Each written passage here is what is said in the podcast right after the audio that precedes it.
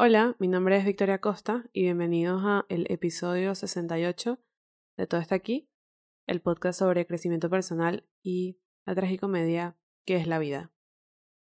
Hoy venimos con un tema muy cómodo y un tema muy, muy importante para mí. En general en la vida siempre ha sido muy importante. Hoy venimos a hablar sobre la zona de confort. La zona de confort es el lugar donde eres 100% tú, donde te sientes como se dice en tu salsa, donde estás completamente cómoda, donde sabes cómo funciona todo, sabes qué esperar, sabes cómo llegar, sabes cómo irte, sabes absolutamente todo de la dinámica de esa situación, de ese contexto.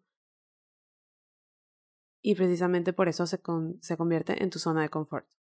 Y esto puede ser un sitio físico como un apartamento o una ciudad, pero también puede ser una persona como tu pareja o tu mejor amigo. También puede ser un trabajo, también puede ser una actividad como un hobby. Puede ser cualquier cosa que a ti te brinde suficientemente comodidad para que ya casi sea algo que a lo que llegas o con lo que interactúas de manera natural sin pensarlo. O sea, es como, esto es el sitio más cómodo en el que yo estoy. Y la zona de confort es súper importante, obviamente, para todos, porque nos da esa sensación de seguridad y de tranquilidad. Nos, da, nos quita esa, esa sensación de alerta del cerebro, básicamente. O sea, es súper básico. Y es súper bueno y es súper positivo. Y muchísimas veces nos hace sentir como muy, muy felices porque nos hace sentir muy tranquilos. Pero luego está el otro lado de la zona de confort, que es lo que vamos a hablar hoy. Y es el hecho de que, como tu zona de confort a veces se siente tan bien que te limita. A veces estás tan cómodo con la pareja que tienes, con el trabajo que tienes, con el apartamento donde vives, con la ciudad, con lo que sea, que sin darte cuenta, ya el hecho de que tengas esa zona de confort tan, obviamente, valga la redundancia, cómoda, deja de ser algo positivo para ser algo negativo. Y negativo no es de un punto en el que literalmente te hace daño, o sea, activamente te daña, que también puede ser, pero no tanto así, sino negativo desde un punto en el que no te suma nada más. Es como eso es lo que es, no te suma nada nuevo, no te suma ningún reto, no te suma ningún, ningún escenario en el que tú puedas crecer emocionalmente, psicológicamente, físicamente, como sea. No, no te da campo a, a crecer porque ya estás tan, tan cómodo ahí que básicamente entras en este estado como de, de que estás estancado. Como que eso es todo. Y esto es muy curioso porque a veces la zona de confort nunca se deja de sentir bien. O sea, muchas veces nunca te sientes como aburrido con ella y cuesta darse cuenta de que estás estancado. Cuesta darse cuenta de que efectivamente ya no te está brindando nada nuevo. Y es el hecho de que no se sienta mal y que no te sientas aburrido, precisamente lo que hace tan retador el afrontar tu zona de confort y el entender que, que ya tienes que buscar cosas nuevas porque aunque es muy importante la tranquilidad y sentirse bien y tener esa zona cómoda, también es necesario pensar que tú probablemente tienes unas metas en la vida en diferentes ámbitos, sean cuales sean, y que el hecho de estancarte no te acerca más a eso que quieres, sino que te deja en el sitio que estés, que puede que no sea un mal sitio porque por algo te sigues sintiendo cómodo en esa zona de confort pero que sin duda no aporta nada a tu evolución, no aporta nada a tu crecimiento y no aporta nada a acercarte a las metas que tienes. Como dije al principio, para mí la zona de confort siempre ha sido esencial. Hay gente a la que le gusta mucho la inestabilidad, se sienten como cómodos con lo incómodo, se sienten cómodos con lo inestable, con lo inesperado. Yo no soy esa persona. Yo me siento muy cómoda con la rutina, yo me siento muy cómoda con un sitio en el que las cosas estén a mi gusto, las cosas sean como a mí me gustan, en el que ya yo sé qué esperar de las personas, ya yo sé qué esperar de las dinámicas. Un sitio en el que si se presenta un problema o un inconveniente, yo estoy tan cómoda en ese sitio, tan cómoda con esas personas, que yo sé perfectamente cómo afrontarlo y sé cómo resolverlo. Yo soy completamente feliz en las zonas de confort y estoy siempre buscando crearlas. O sea, yo busco la estabilidad y yo, busca, yo busco como esa seguridad de poder esperar, poder saber qué esperar. Entonces, para mí, obviamente, la zona de confort siempre ha sido clave. Hay mucha gente que igual tiene su zona de confort, hacia ti te gusta la inestabilidad, entre comillas, o el cambio, tú igual tienes una zona de confort con ese cambio, o sea, igual existe para todo el mundo. Pero yo concretamente me siento cómoda es con lo seguro, lo tranquilo y lo no cambiante. Entonces, muchas veces, obviamente, me ha pasado que estoy en esa zona de confort que me siento súper bien, pero hay como una vocecita en el fondo de mi cabeza que está ahí como, mira Victoria, todo está bien, pero, ¿qué pasó con esto otra cosa que tú querías? Todo está bien, pero ¿qué pasó con el piso más grande en el que tú querías vivir? Todo está bien, pero ¿qué pasó con el otro trabajo en el que querías intentar a ver cómo te iba? ¿Qué pasó con los otros amigos que querías hacer?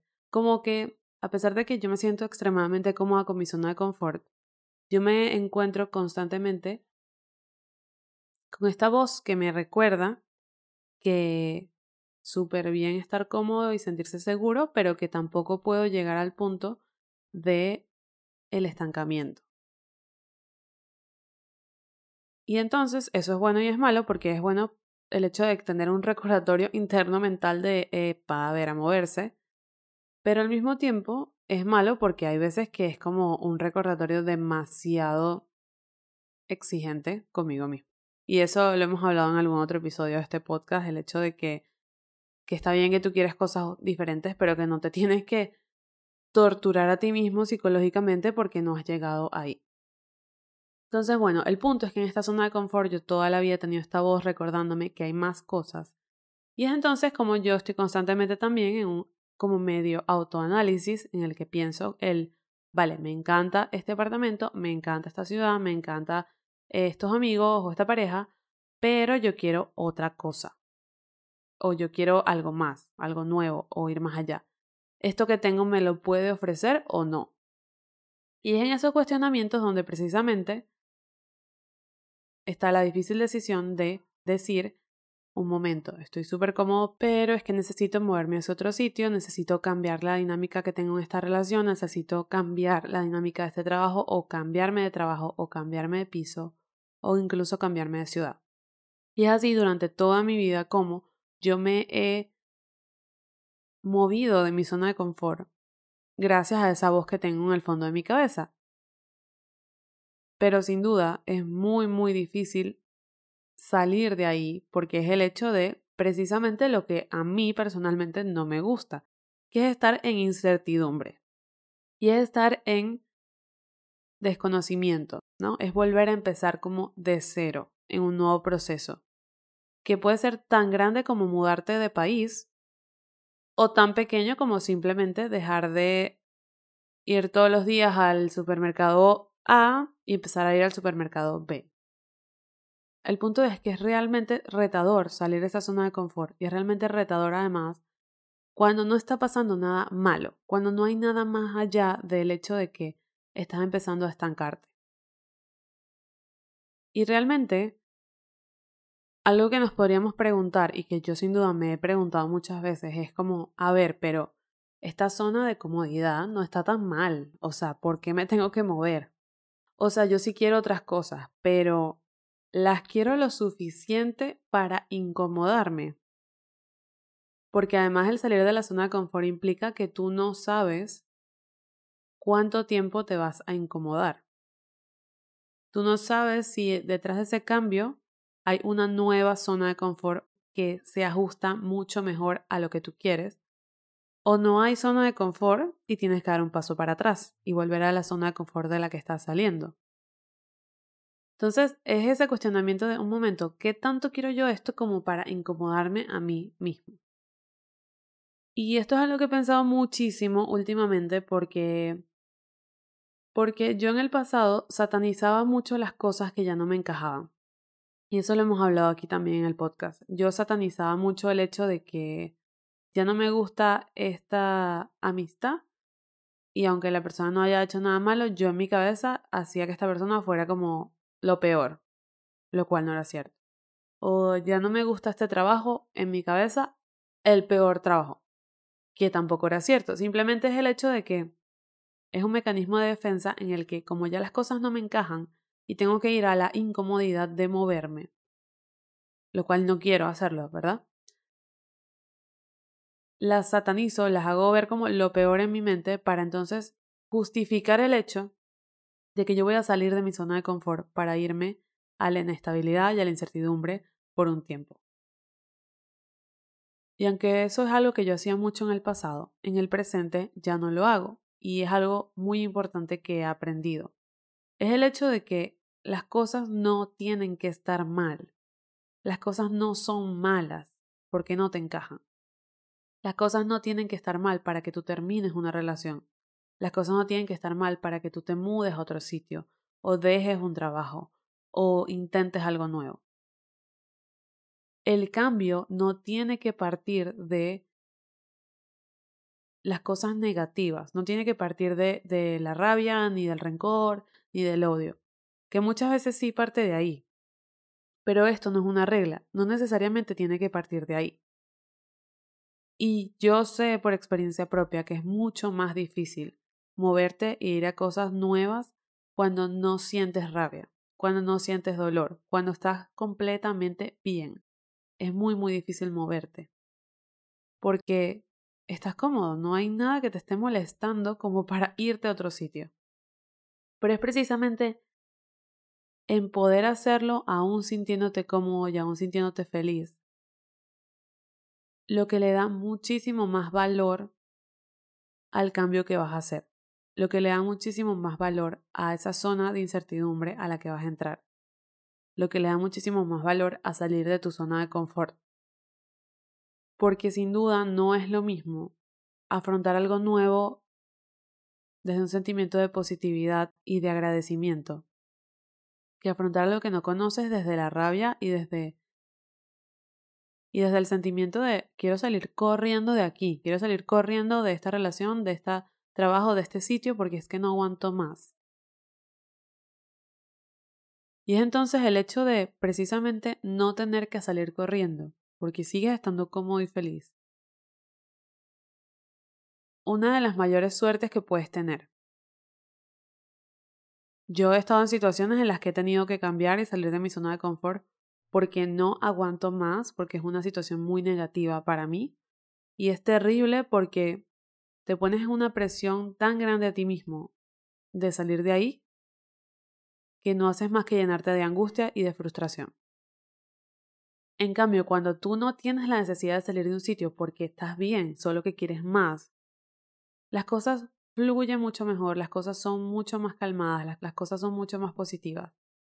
Y sin lugar a duda, afrontas lo nuevo que llega, afrontas la incertidumbre y afrontas las oportunidades desde un mejor sitio, porque eres capaz de pensar y tomar decisiones desde la calma y desde lo positivo.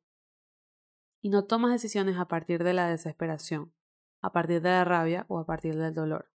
Porque tomar decisiones desde este sitio, que a veces no tenemos opción, pero tomar decisiones desde este sitio, muchas veces nos hace elegir cosas que no son necesariamente lo que queremos o necesariamente lo mejor, sino simplemente es una alternativa a una situación en la que no queremos estar. En cambio, cuando tú no tienes que salir corriendo, tú tomas decisiones desde la completa tranquilidad, desde el hecho de que yo estoy súper bien en esta zona de confort, yo solo quiero más, entonces voy a ser más selectiva con las cosas que, que se me presentan, voy a ser más cuidadosa con las decisiones que tomo, voy a ser más cuidadosa con los siguientes pasos.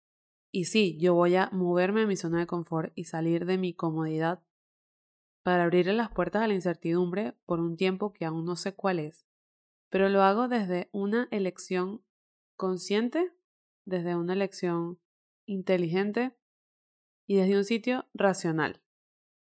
Obviamente hay una parte emocional, como en todo, pero es muy racional porque yo estoy bien, mis sentimientos no están manejando mi decisión, lo está manejando mi lógica, lo está manejando el hecho de que yo sé y que esa vocecita me está diciendo que queremos más cosas.